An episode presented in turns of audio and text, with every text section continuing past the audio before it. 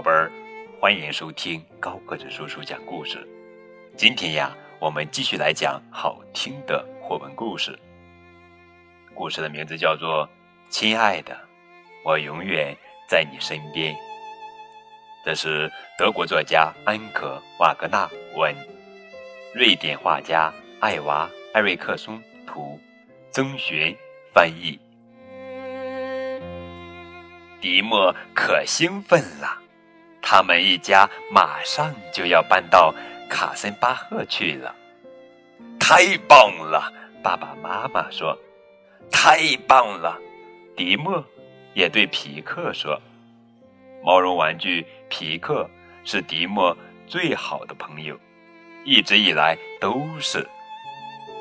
可事情却没有迪莫想的那么顺利。”因为皮克一点都不想搬家，在他看来，迪莫的儿童房是那么温馨，他的皮克之家就在那个小角落里，所有的这一切都和他希望的一模一样。迪莫对皮克说：“你别担心，一切都会很美好的。”卡森巴赫的阳光灿烂极了，迪莫兴奋地说：“皮克却开心不起来。”我可不要在沙漠里生活，那里有好多大树可以爬哦。迪莫满心向往地说。皮克的心里却在想：我可不是原始森林里的毛绒玩具。还有，还有，迪莫说，咱们的新家附近有一片碧蓝碧蓝的湖水呢。可我根本不会游泳啊。皮克可失望了。我们住在一栋很大的房子里哦，迪莫告诉皮克，皮克的嘴里却在嘟囔：“那么多楼梯要怎么爬呢？”最棒的是，我们会有很多很多的新朋友哦。迪莫开心地对皮克说：“哦，我的天哪！”皮克的心里更害怕了，他吓得脸都白了。他紧紧地依偎着迪莫，迪莫也依偎着皮克。求求你，可不要有什么新朋友啊！皮克根本就不想要什么新朋友，他只想要迪莫陪在他身边，一辈子做他最好的朋友。可迪莫已经迫不及待地开始收拾玩具了。皮克帮不上忙，因为他要在角落里坐下来，好好的想一想。皮克越想越害怕，他害怕迪莫有了新朋友。就会离开他。迪莫的新朋友们也许更有趣，也许更漂亮、更强壮、更勇敢，也许还会游泳呢。迪莫让皮克坐在行李箱上，这样箱子就很容易关上了。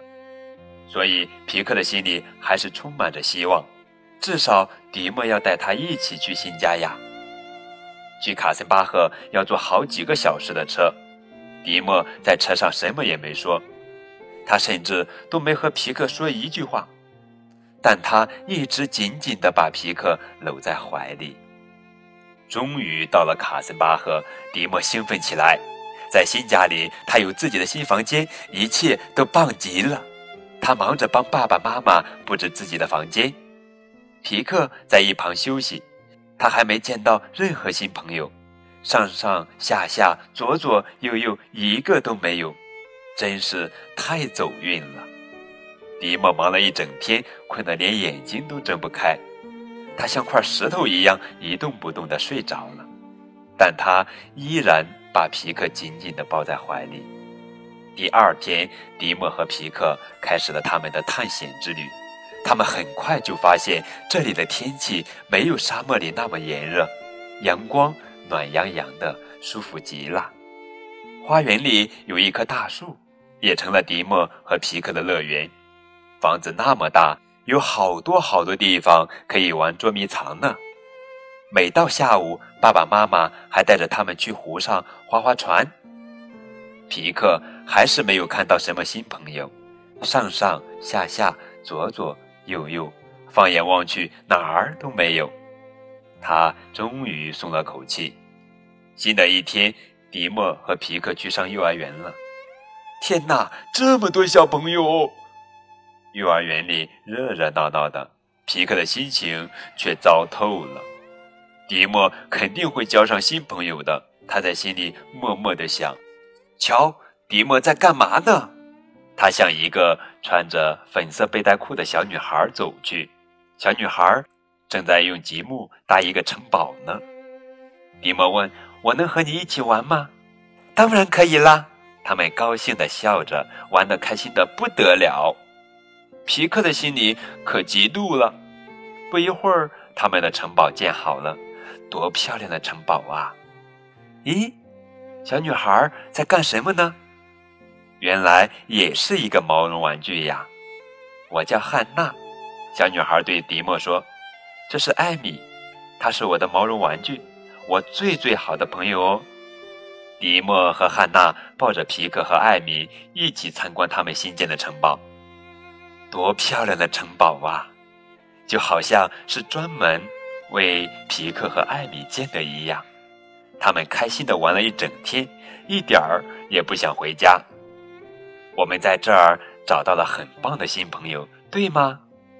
迪莫对皮克说：“嗯，没错。”皮克也惊讶的发现了这一点。迪莫认识了新的小朋友，皮克也找到了新的小伙伴。原来四个人也能成为好朋友呀！不过迪莫把皮克抱得更紧了。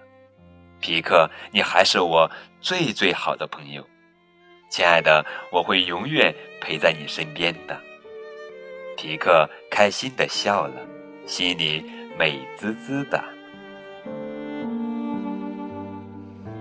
好了，亲爱的宝贝儿，这就是今天的绘本故事。亲爱的，我永远在你身边。通过今天的绘本故事，让我们明白了，最好的朋友就是住在彼此的心里，永远不分开。